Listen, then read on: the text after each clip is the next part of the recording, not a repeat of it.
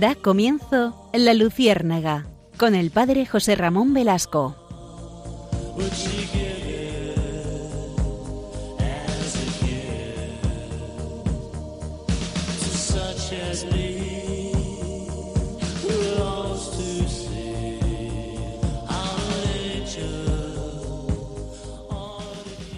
Corrían los primeros años del siglo XX.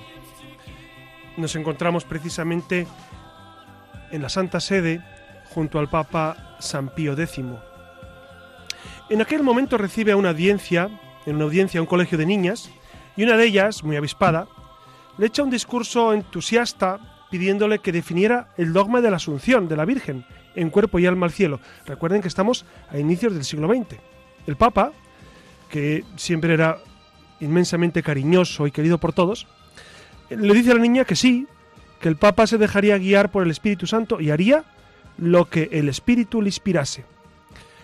Acabada la audiencia, les dice el Papa riendo a sus colaboradores, ¿os habéis dado cuenta en qué se ha metido esta chiquilla? No pide medallas, estampas o bendiciones, nada menos que un dogma. Es la primera vez que se me pide un dogma. Y es verdad, pasaron 30 años y otro papa, Pío XII, quiso definir como dogma precisamente la verdad de la Asunción de María. Fue, recuerdan ustedes, el primero de noviembre de 1950. El Papa no se podía inventar nada. Tenía que mirar a ver si era verdad y esa verdad estaba en la Iglesia. María, la llena de gracia según la Biblia, tuvo también esta gracia de la resurrección anticipada. Era una pregunta que el Papa se hacía. El, Papa, además del impulso del Espíritu Santo, siguió el camino de la prudencia e hizo a todos los obispos de la Iglesia esta doble pregunta. Primero, ¿qué piensa vuestro pueblo? Y segundo, ¿qué piensas tú sobre la asunción de María? Y todos los obispos del mundo prácticamente respondieron de manera unánime. Mis fieles diocesanos creen todos en la asunción de María, en cuerpo y alma al cielo, y yo como obispo creo también lo mismo. Al Papa, a Pío XII, no le quedaban dudas. Si toda la Iglesia no se puede equivocar, ni tampoco todos los pastores, esa verdad había sido revelada por Dios a los apóstoles y estaba en la tradición de la Iglesia. La encuesta la había hecho el Papa en 1946. Cuatro años después, como decía, el Día de Todos los Santos de 1950, proclamaba como verdad revelada por Dios y como dogma de la Iglesia Católica que la Virgen María está en cuerpo y alma en el cielo. Y quien dijera lo contrario quedaría en adelante fuera de la Iglesia, es decir, sería anatema, a no aceptar una verdad revelada por Dios. Vean ustedes qué testimonio hemos traído de cómo se va gestando un dogma que no eh, se, se, produce de la noche a la mañana, sino que son siglos de debate teológico, siglos de experiencia de la vida de los fieles, eh, siglos de constatar cómo esa verdad la vive el pueblo fiel incluso antes de que eh, se lleve a cabo una declaración dogmática. Ustedes saben que, en la Iglesia tenemos dogmas, eh, tenemos el credo, que es, que es indispensable para vivir nuestra fe y ser cristiano. Tenemos un corpus dogmático que nos ayuda a saber qué es lo que debemos de creer y qué no. Cuál es la fe de la Iglesia y qué cosas no lo son por más que en ocasiones haya cosas, haya cuestiones muy loables dentro de la teología, pero sin embargo hasta que la Iglesia no define como verdad de fe, eh, pues uno no, está obligado a creerlo. ¿no? Pues si les parece en esta noche, nos vamos a acercar a esta realidad de la Iglesia, una realidad que para muchos es una realidad eh, oculta, desconocida, el mundo de los dogmas, el mundo de las certezas de la Iglesia. Para otros quizá les suene como algo pasado de moda, ya no estamos en la, eh, en la época de la, de la, Edad Media o del Renacimiento, dicen algunos, y que ahora eh, el mundo está cambiando y el relativismo va tomando carta de ciudadanía cada vez más.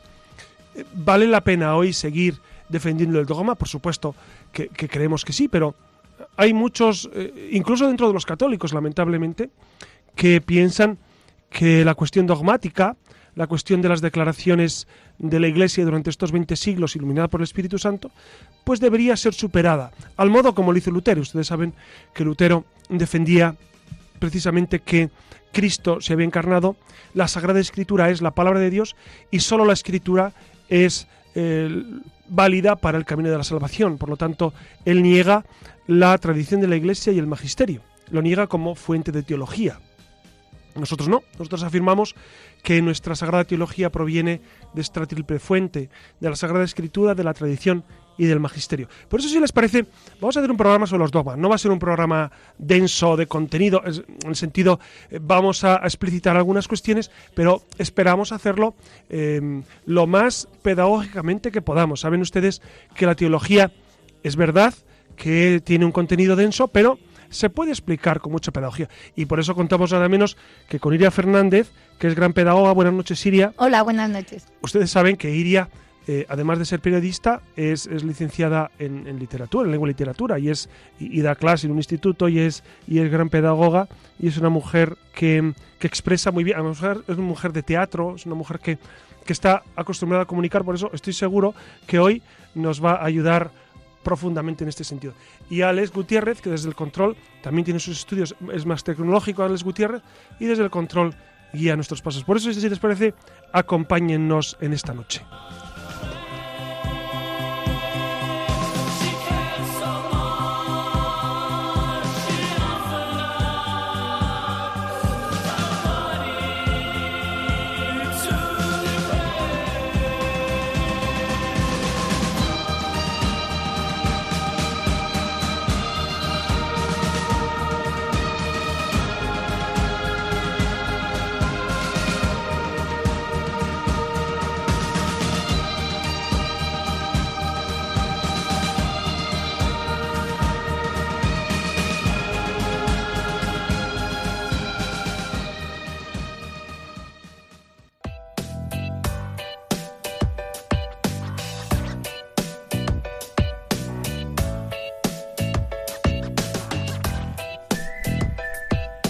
Así es, buenas noches de nuevo y, como siempre es un placer recuperar la conexión con todos ustedes y esta noche vamos a tratar, como les ha dicho el padre José Ramón Velasco, algo que llevan escuchando desde siempre pero que seguro a más de uno inquieta por desconocimiento o simplemente porque, porque no son ustedes o nosotros capaces de entender cómo o qué es esto de los dogmas.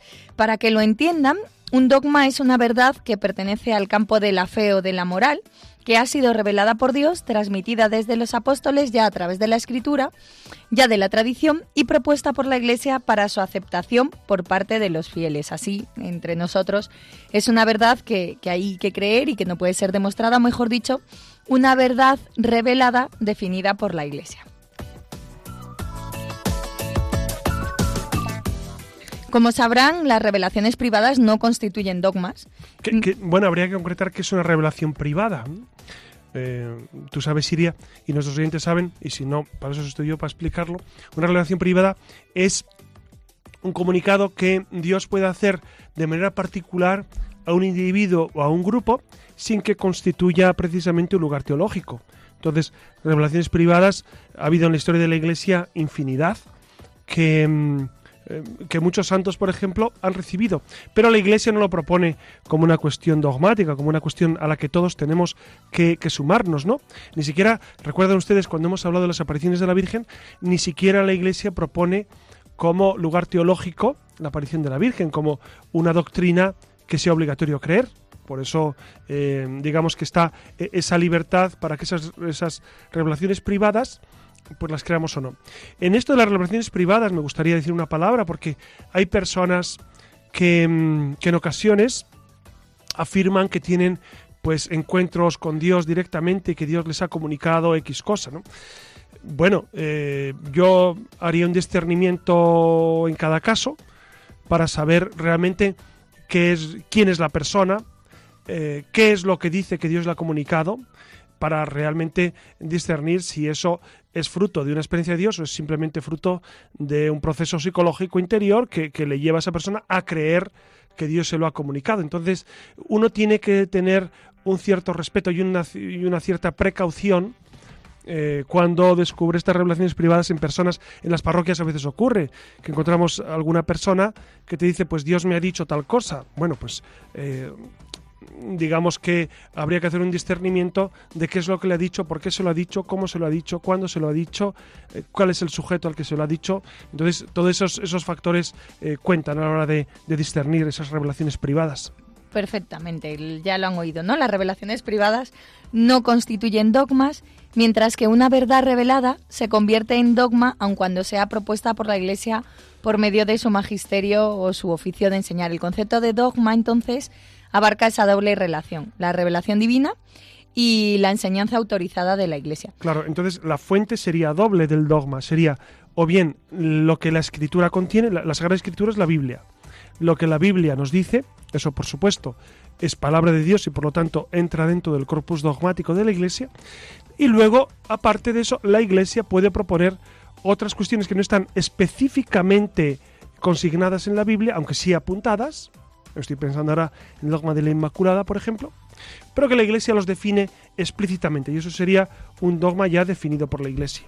Por eso decimos que un dogma es una verdad absoluta, definitiva, inmutable, infalible, irrevocable, incuestionable y absolutamente segura sobre la cual no puede flotar ninguna duda. Claro, fíjense, fíjense que, que, qué términos has usado, ¿no? qué adverbios, porque es impresionante al, al, reflejar e, esa verdad que es absoluta, definitiva, inmutable, infalible, irrevocable. Yo estaba pensando, Iria, y queridos amigos, eh, ¿cuántas verdades del mundo son así? Es decir, las verdades sociales no son irrefutables en la mayoría de los casos. Las verdades que nos proponen los agentes eh, políticos o sindicales, o, pues no. Entonces, eh, ¿dónde encontramos verdades irrevocables, infalibles, inmutables? La Iglesia Católica. Por eso es un bastión, es un bastión de la, de, la lucha contra el relativismo. Además, una vez proclamado solemnemente un dogma no puede ser derogado o negado, ni por el Papa, ni por decisión conciliar, de ahí que cualquier católico, católico está obligado a adherir, aceptar y creer en los dogmas de, de, una manera irrevocable. Así que ya ven lo cargadito que viene esta noche el programa, ya ven que esto de los dogmas no es tan sencillo así a priori como parece. Pero bueno, estamos aquí esta noche para arrojar o intentar arrojar un poquito más de luz sobre este asunto, así que prepárense porque nos espera una noche muy intensa.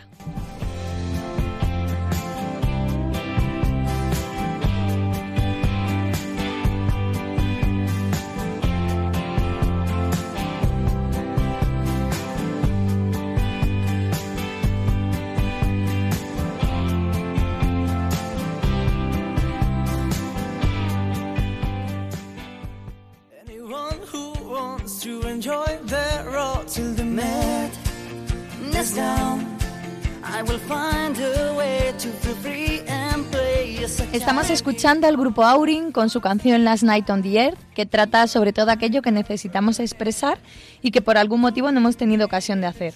Precisamente de esto va nuestra siguiente sección.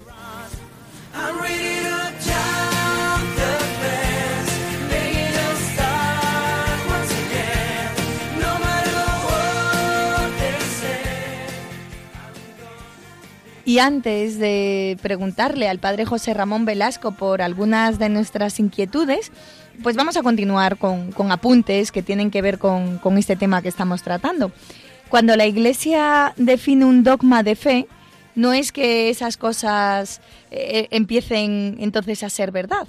Son verdades que siempre han existido, pero que su creencia ha empezado a ser obliga ha sido ha empezado a ser obligatoria al definirse. Claro, no, no, no es la veleidad de un papa o de unos obispos la que de repente define una, una situación, sino una cuestión, sino precisamente existe esa verdad y de en, en un momento la Iglesia descubre esa verdad que ya existía latente y la explícita en un dogma.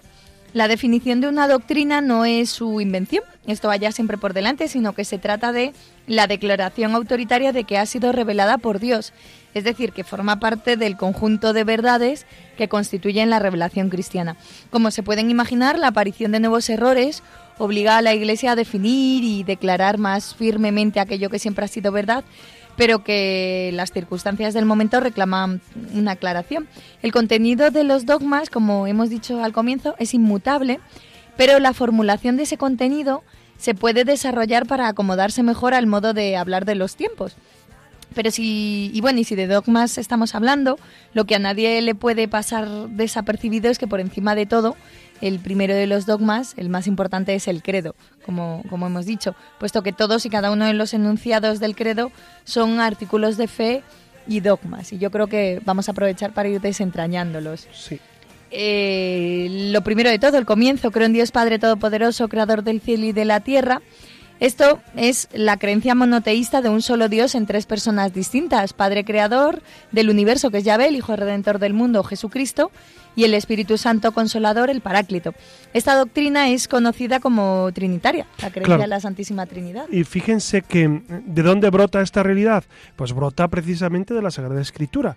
Eh, cuando nosotros decimos y hemos adjetivado de esa manera inmutable, perenne, eh, claro, eh, es una realidad que no cambia desde el inicio del Génesis. Fíjense que monoteístas son tres religiones fundamentalmente, la judía, la musulmana y la cristiana.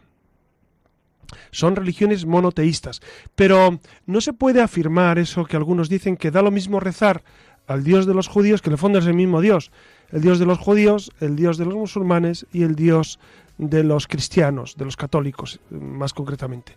No es correcto eso. Es decir, em, nosotros sabemos que Dios es uno y trino.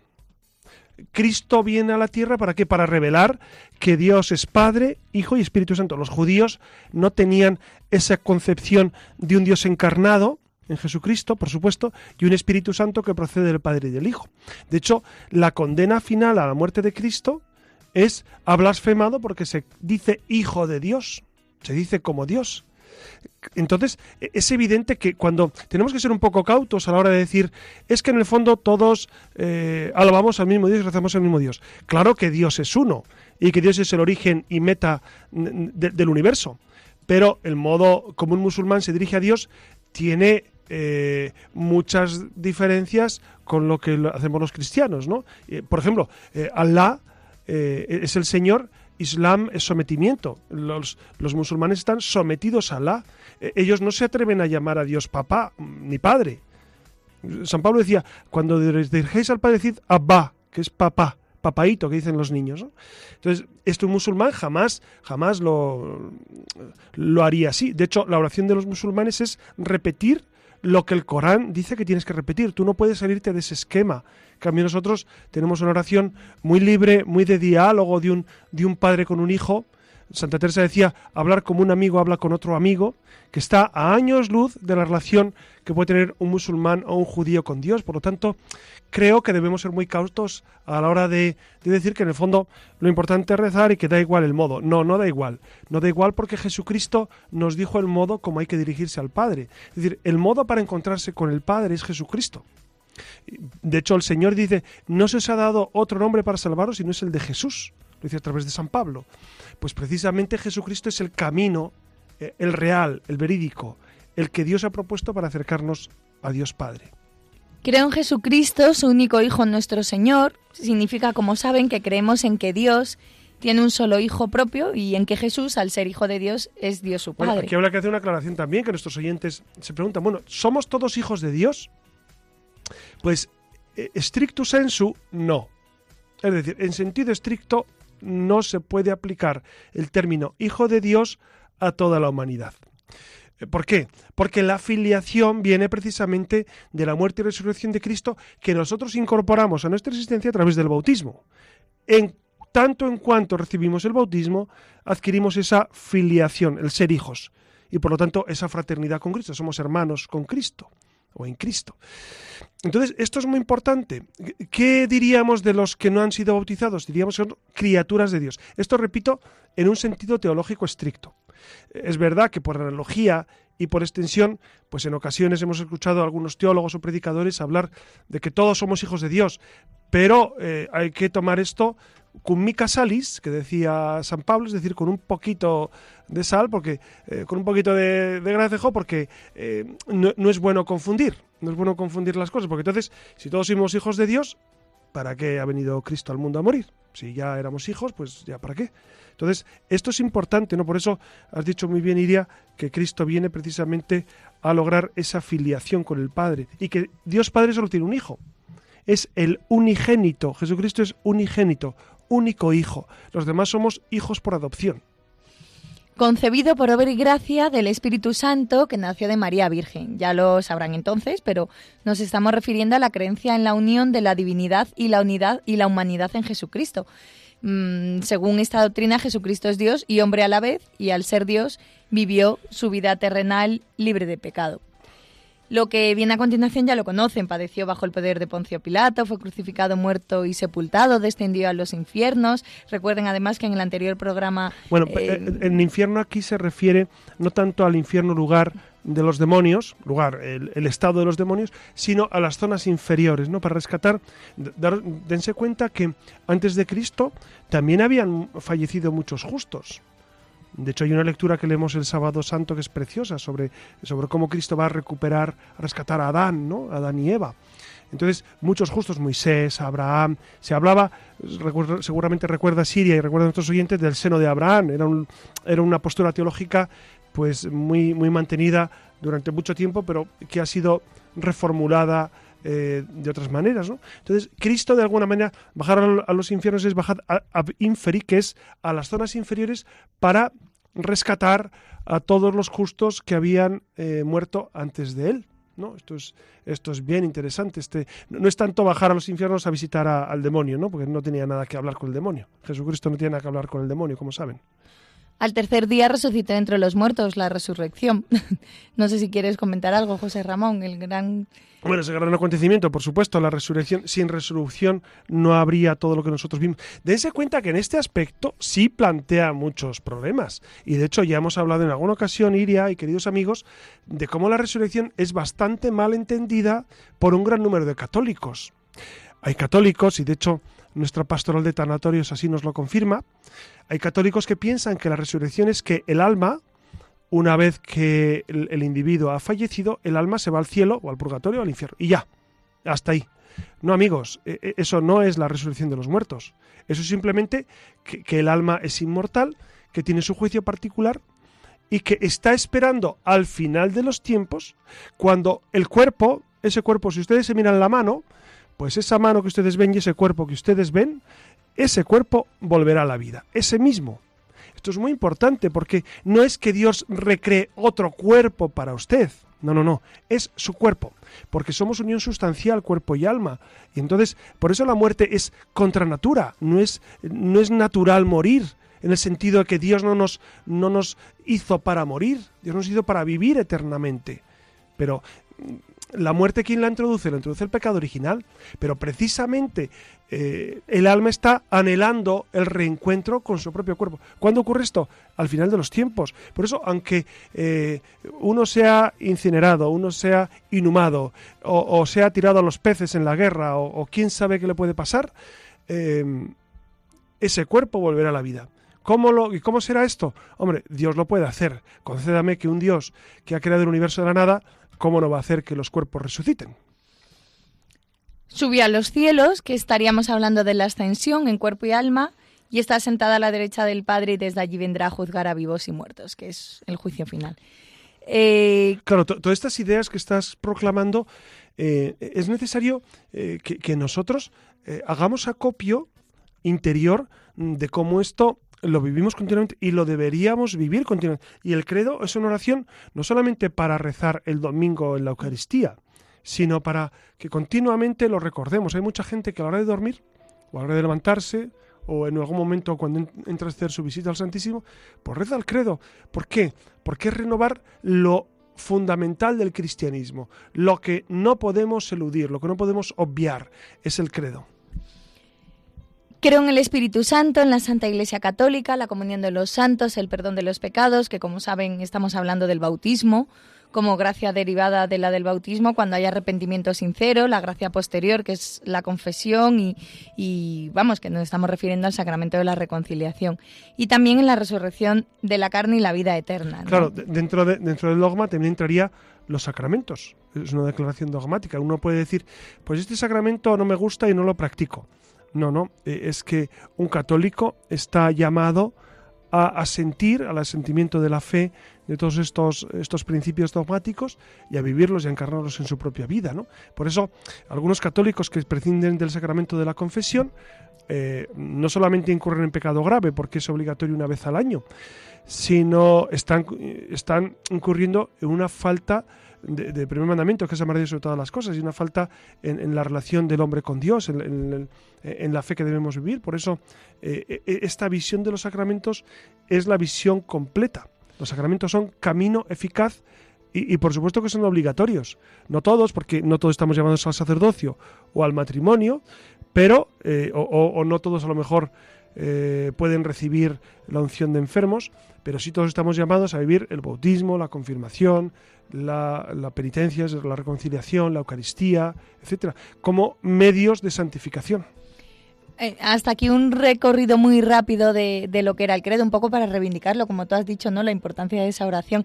Y nosotros continuamos con esto de los dogmas, y es que además sepan, si lo desconocían, que la Iglesia Católica proclama la existencia de muchos dogmas, siendo 44 el, el número de los principales. ¿no? Eh, están divididos en ocho categorías, eh, son dogmas sobre Dios, sobre Jesucristo, sobre la creación, sobre el ser humano, sobre el Papa y la Iglesia, los dogmas marianos y los dogmas sobre las últimas cosas. Y de todos hemos decidido traer a colación eh, en concreto los dogmas marianos, que quizás son los más conocidos o no, al, menos. Y para que nos pongamos en situación, son cuatro los dogmas marianos. Está la Inmaculada Concepción de María, la Perpetua Virginidad de María, María, Madre de Dios y por último la Asunción. Así que yo creo que podemos ir por partes para, para hacer otro recorrido también, aunque sea rapidito. Tenemos el primero de ellos, que es la Inmaculada Concepción de María. Es, es eh, relativamente reciente, cuando fue promulgado en 1854 y dice que la Santísima Virgen María desde el primer instante de su concepción fue por singular gracia y privilegio de Dios omnipotente, en previsión de los méritos de Cristo Jesús, Salvador del género humano, preservada, inmune de toda mancha de culpa original. Así dicho. fíjense, fíjense que lo que decíamos al inicio, que muchas de estas verdades se vivían antes por el pueblo eh, que la declaración dogmática, en concreto tenemos este dato de, la mm, Inmaculada, de la Inmaculada exacto, pero, pero ya lo vivía la Iglesia desde ocho siglos antes. No ha hecho falta crear, inventarlo, ¿no? Ni mucho menos. Ustedes saben, ya, hemos hablado de este tema en alguna ocasión, pero ustedes saben que mm, que precisamente este dogma de la Inmaculada fue muy controvertido desde, desde los orígenes de la escolástica. Ustedes saben que un teólogo nada menos que Santo Tomás de Aquino, y, con él la escuela de los dominicos, no consideraba como algo viable tener a la Virgen como Inmaculada. ¿Por qué? Porque él, con mucha razón filosófica y teológica, decía que si Cristo no había muerto y resucitado, ¿cómo es posible que María eh, fuera Inmaculada, preservada del pecado original, si era una de nuestra raza? Claro, y entonces eh, tenía mucho sentido, pero enfrente estaba la escuela franciscana, con Duns Scott a la cabeza fundamentalmente, em, la cual afirmaba que, por qué no lo iba a hacer Dios si, si, Dios quería, Dios podía y Dios realmente lo hizo. Porque como dice la escritura en, en el Evangelio de San Lucas, dice que María es la llena de gracia. Llena de gracia suponía entonces que nunca tuvo pecado original. Y al final la Iglesia se decantó eh, por esta postura de, de la escuela franciscana, ¿no? que es la Inmaculada Concepción. Por lo tanto, vean que, que, eh, en, ocasiones también se suscita debate teológico en, torno a estos dogmas, pero los siglos van poco a poco dilucidando eh, pues lo que la Iglesia quiere afirmar en declaración dogmática. Otro dogma mariano es el de la perpetua virginidad de María, que la Santísima Virgen María es virgen antes, durante y después del parto de, su divino Hijo, siendo mantenida así por Dios hasta su gloriosa asunción. Y fíjate, Iria y amigos, este dogma mucha gente le trae un poco de cabeza. Mm. Cuando se lo explico, a ti te pasará también, Iria, cuando lo has explicado... A mí me pasó, claro, cuando lo... Lo oíste por primera vez. Claro, y nuestros oyentes seguramente ya lo han escuchado, porque tenemos unos oyentes súper espabilados y súper listos, porque me lo dicen. Eh, ustedes porque escuchan el eh, el programa y me hacen sus comentarios. Y ustedes saben que la perpetuidad eh, de, la virginidad de María supone que antes del parto era virgen, es decir, que concibió a Jesús de manera virginal. Durante el parto fue virgen, es decir, Cristo nació virginalmente. Eh, por lo tanto, entonces no nació como los demás niños. no estábamos allí para constatar el dato, pero María conservó su virginidad incluso en el parto. Por eso los santos padres decían que Cristo salió del seno de María como un rayo de sol pasa por un cristal sin romperlo ni marcharlo. Claro, esto, esto, es, esto es bien interesante. María fue virgen también. Y fue virgen después del parto. Es decir, nunca más tuvo hijos. Entonces, e, este dato es bien interesante y, y nos habla de esa excelsa cualidad de María, de su virginidad perpetua. María, Madre de Dios, él sería el tercer dogma mariano. María, como una virgen perpetua, engendró a Cristo según la naturaleza humana y porque de ella nace como verdadero hijo. Eh, el sujeto nacido posee además naturaleza humana junto con la naturaleza divina y sin embargo, habiendo en Jesucristo esas dos naturalezas, no es una persona humana, sino solamente la persona divina propia del Hijo de Dios. De ahí que el Hijo de María es el mismo verbo que subsiste en la naturaleza humana. Entonces María es verdadera madre de Dios, puesto que el verbo es Dios. Cristo, verdadero Dios y verdadero hombre. Exacto, Iria. Dense cuenta lo que supone este título, la Theotokos, la que engendra a Dios. Es decir, María no es madre de Dios a título, eh, digamos, eh, metafórico, bueno, como un título para ennoblecer a la Virgen. No, no. María es la que engendra a Dios.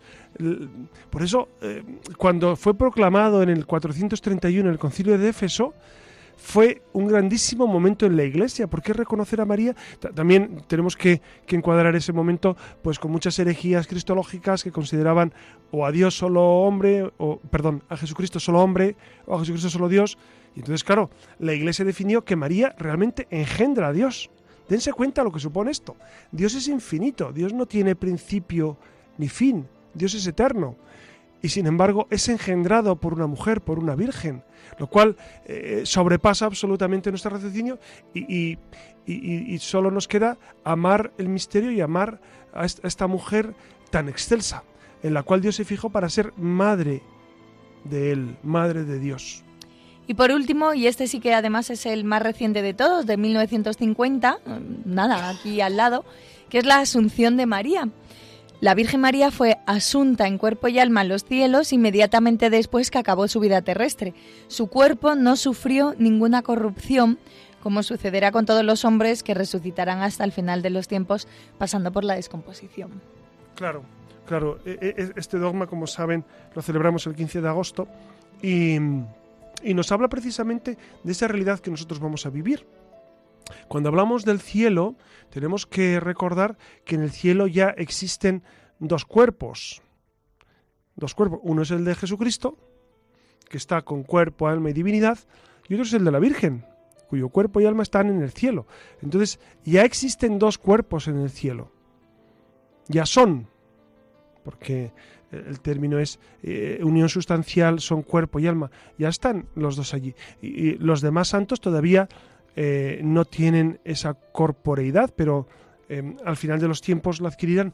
Pero dense cuenta que el cielo ya, eh, si me permiten la expresión, pues ya está habitado. Ya existen dos eh, individuos, nada menos que nuestro Señor Jesucristo y nuestra Madre María, pues en cuerpo y alma.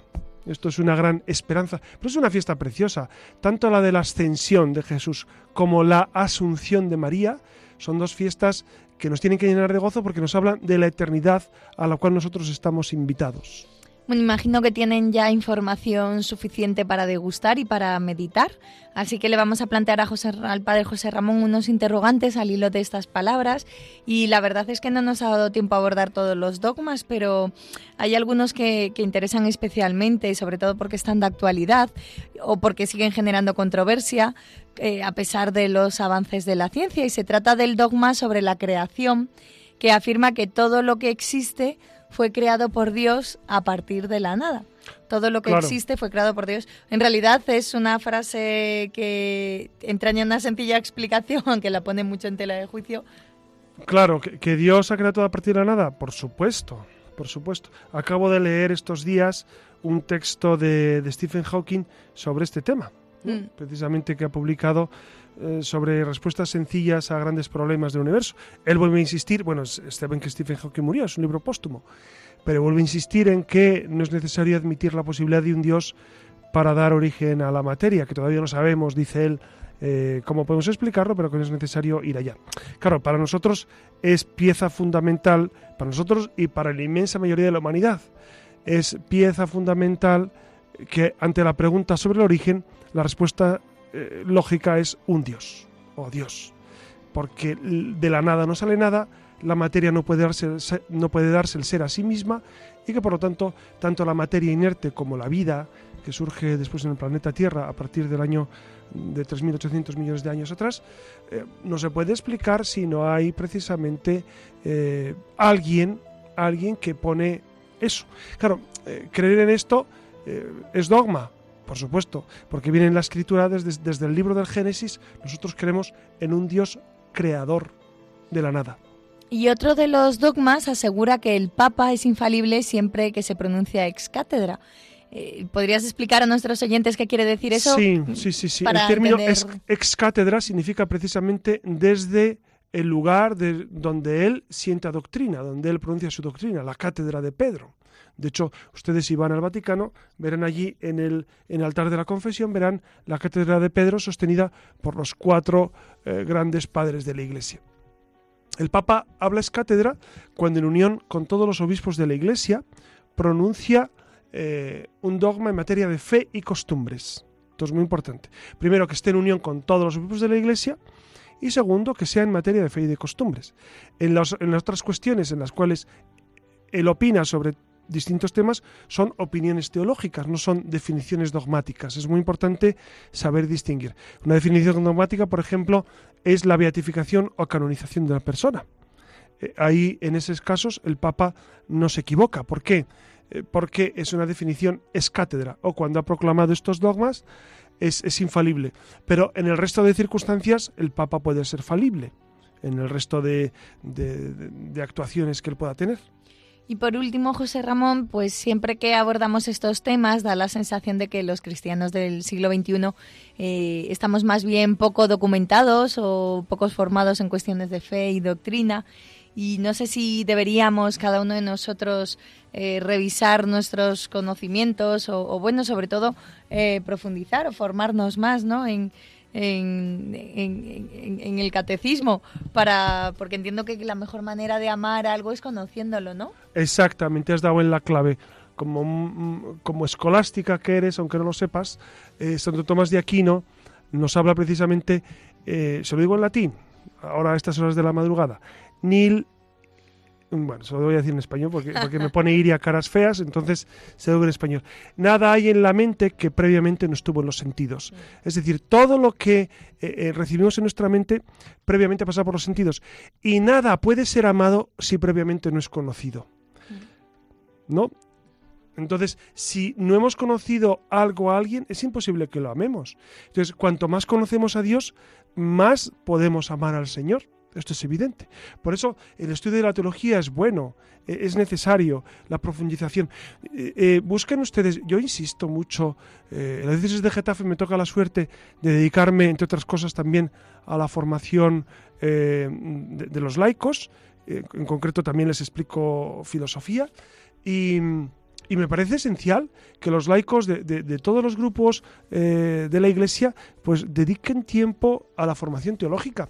Algunos, algunos laicos, y permítanme una, discrepancia, seguramente algún laico me estará escuchando, que, esté implicado en, labores apostólicas, en grupos de pastoral, en, cuestiones o en movimientos de cualquier tipo, eh, es bueno que hagamos un examen. ¿Yo hasta qué punto sé teología?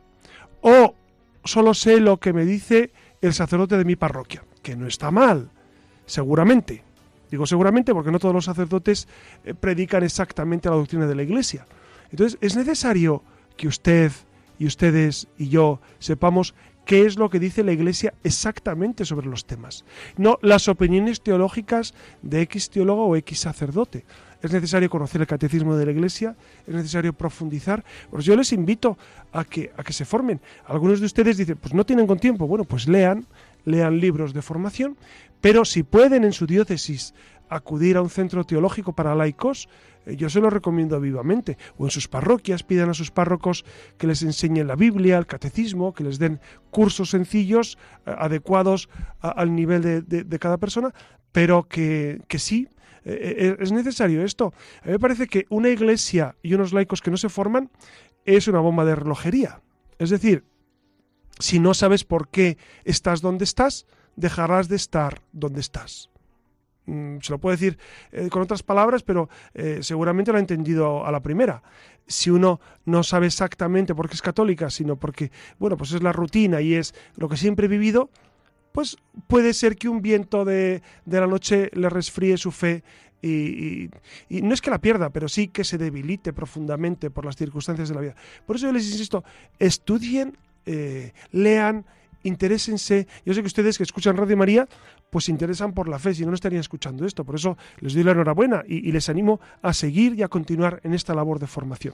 Pues muchísimas gracias, José Ramón. Quedan muchos interrogantes, pero bueno, imagino que, que, con esto de momento ya tienen nuestros oyentes suficiente para, sobre todo, plantearse incluso otros muchos interrogantes. Recuerden que, que tenemos un correo electrónico, la luciérnaga.radiomaría.es, para que nos dejen algún comentario, nos propongan temas, eh, nos sugieran, nos corrijan. Bueno, para. Es la ventanita que tenemos de comunicación, de, apertura al mundo exterior, para que eh, bueno, establezcamos algún tipo de diálogo, así que láncense a escribirnos todos los correos electrónicos que consideren y les dejo ahora con el Padre José Ramón y nos volvemos a encontrar.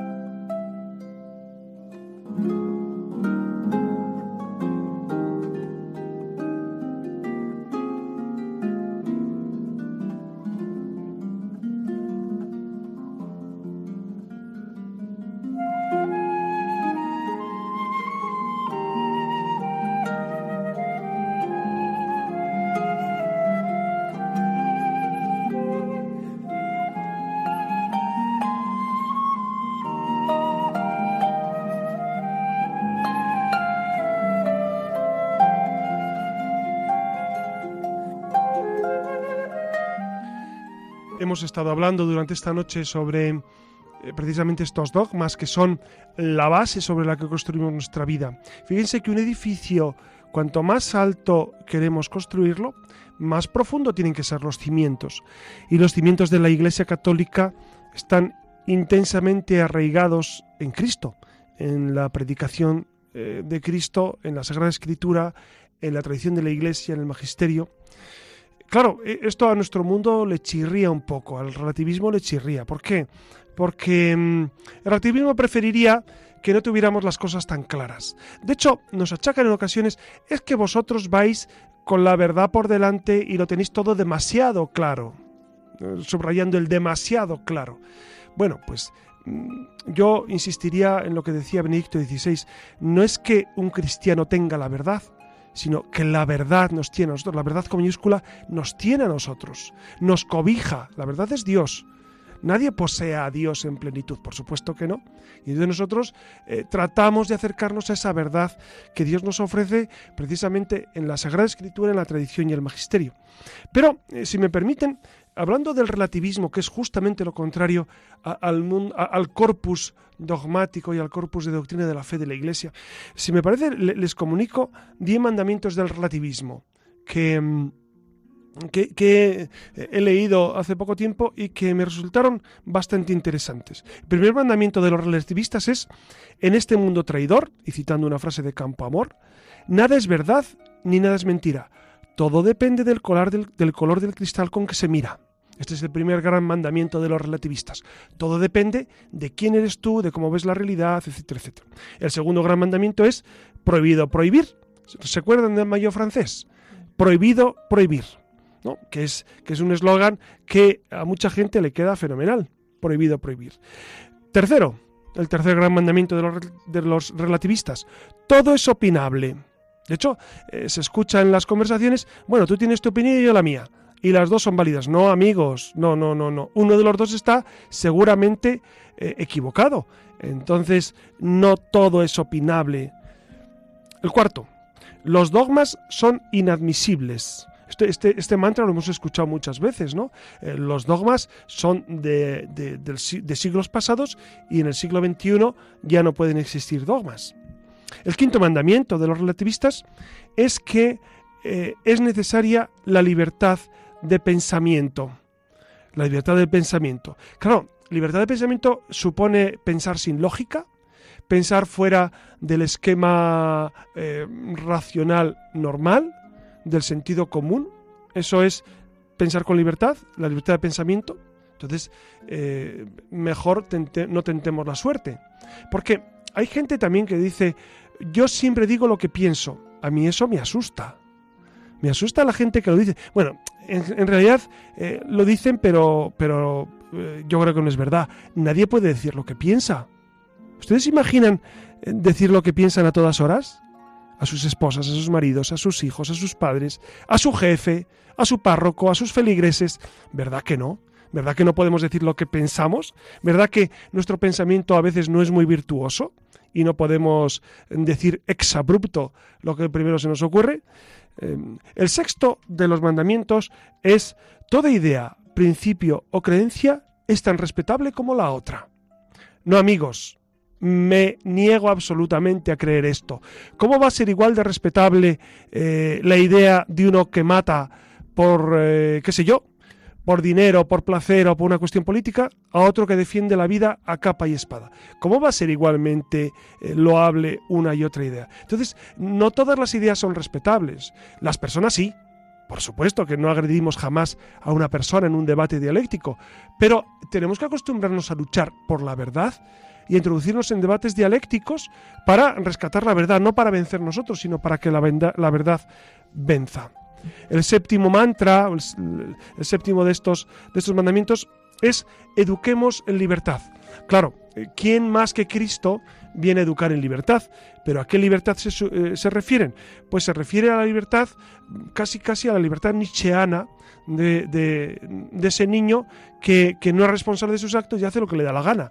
Claro, eso no es libertad, eso es justamente lo contrario, eso es esclavitud de tu propia naturaleza y de ti mismo. Otro mantra relativista, otro mandamiento, el octavo, dice, no acepto aquello que no sea demostrable. Ah, amigos, ¿y el amor cómo lo demuestras? ¿Se puede demostrar empíricamente el amor? ¿Se puede demostrar empíricamente, qué sé yo, el amor a la patria? ¿O, virtudes humanas? No hay demostración empírica, pero lo sabes con certeza. Yo sé que Dios me quiere no porque eh, me lo haya dicho a mí al oído, sino porque he ido constatando por la, a través de la Sagrada Escritura, del testimonio de la Iglesia y de mi propia experiencia ese amor. Pero eh, no todo es demostrable y, con mucha frecuencia aceptamos eh, muchas cuestiones que no son demostrables, pero las incorporamos a nuestro bagaje mental y cultural sin ningún empacho. De hecho, Chesterton decía que los que han dejado de creer en el Dios verdadero acaban creyendo en cualquier diosecillo. Es verdad, al final, esos que dicen no acepto lo no demostrable creen en cualquier cosa. El noveno mandamiento de estos relativistas dice, lo que se ve existe y lo que no se ve no existe. Dios no se ve, luego no existe. Pero eh, esto es de un ridículo asombroso, ¿no? Es decir, ¿cuántas verdades de nuestra vida no se ven y sabemos eh, el dolor? ¿Usted ve el dolor?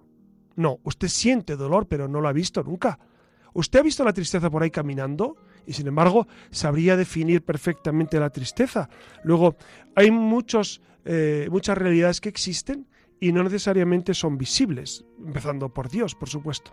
Y el décimo mantra, el décimo mandamiento que los relativistas incorporan a su, a su continuo referente, es nadie puede decir lo que está bien o lo que está mal.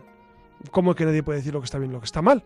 Por supuesto que lo se puede decir, la naturaleza humana lo dice, la naturaleza humana dice que, tiene que existir un Dios al cual tengo que, alabar, reverenciar, que no puedo matar ni la vida ajena ni la mía propia, que tengo que respetar la vida sexual como Dios la propone, que no puedo robar lo ajeno, que no puedo mentir. ¿Cómo, es, ¿Cómo es eso de que nadie puede decir lo que está bien o que está mal? Por supuesto que se puede y se debe decir y se debe decir. Claro, en nuestro mundo relativista todo esto chirría, suena como cuestiones pasadas de moda, pero, pero, pero no es verdad, no es verdad eso.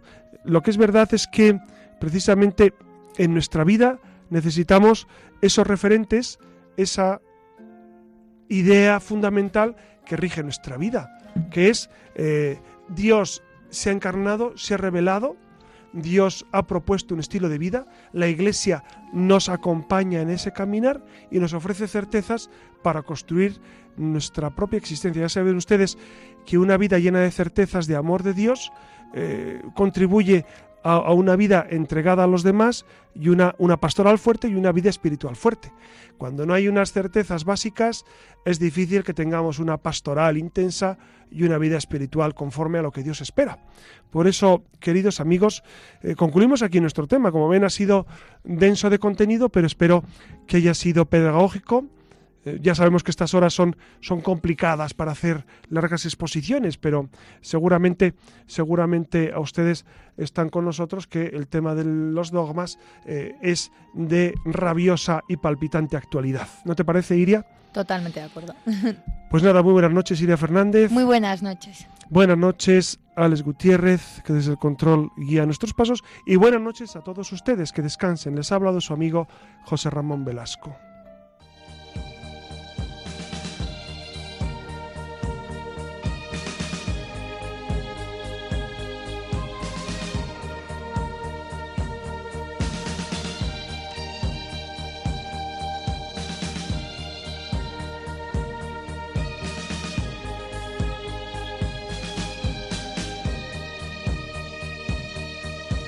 Han escuchado en Radio María La Luciérnaga con el padre José Ramón Velasco.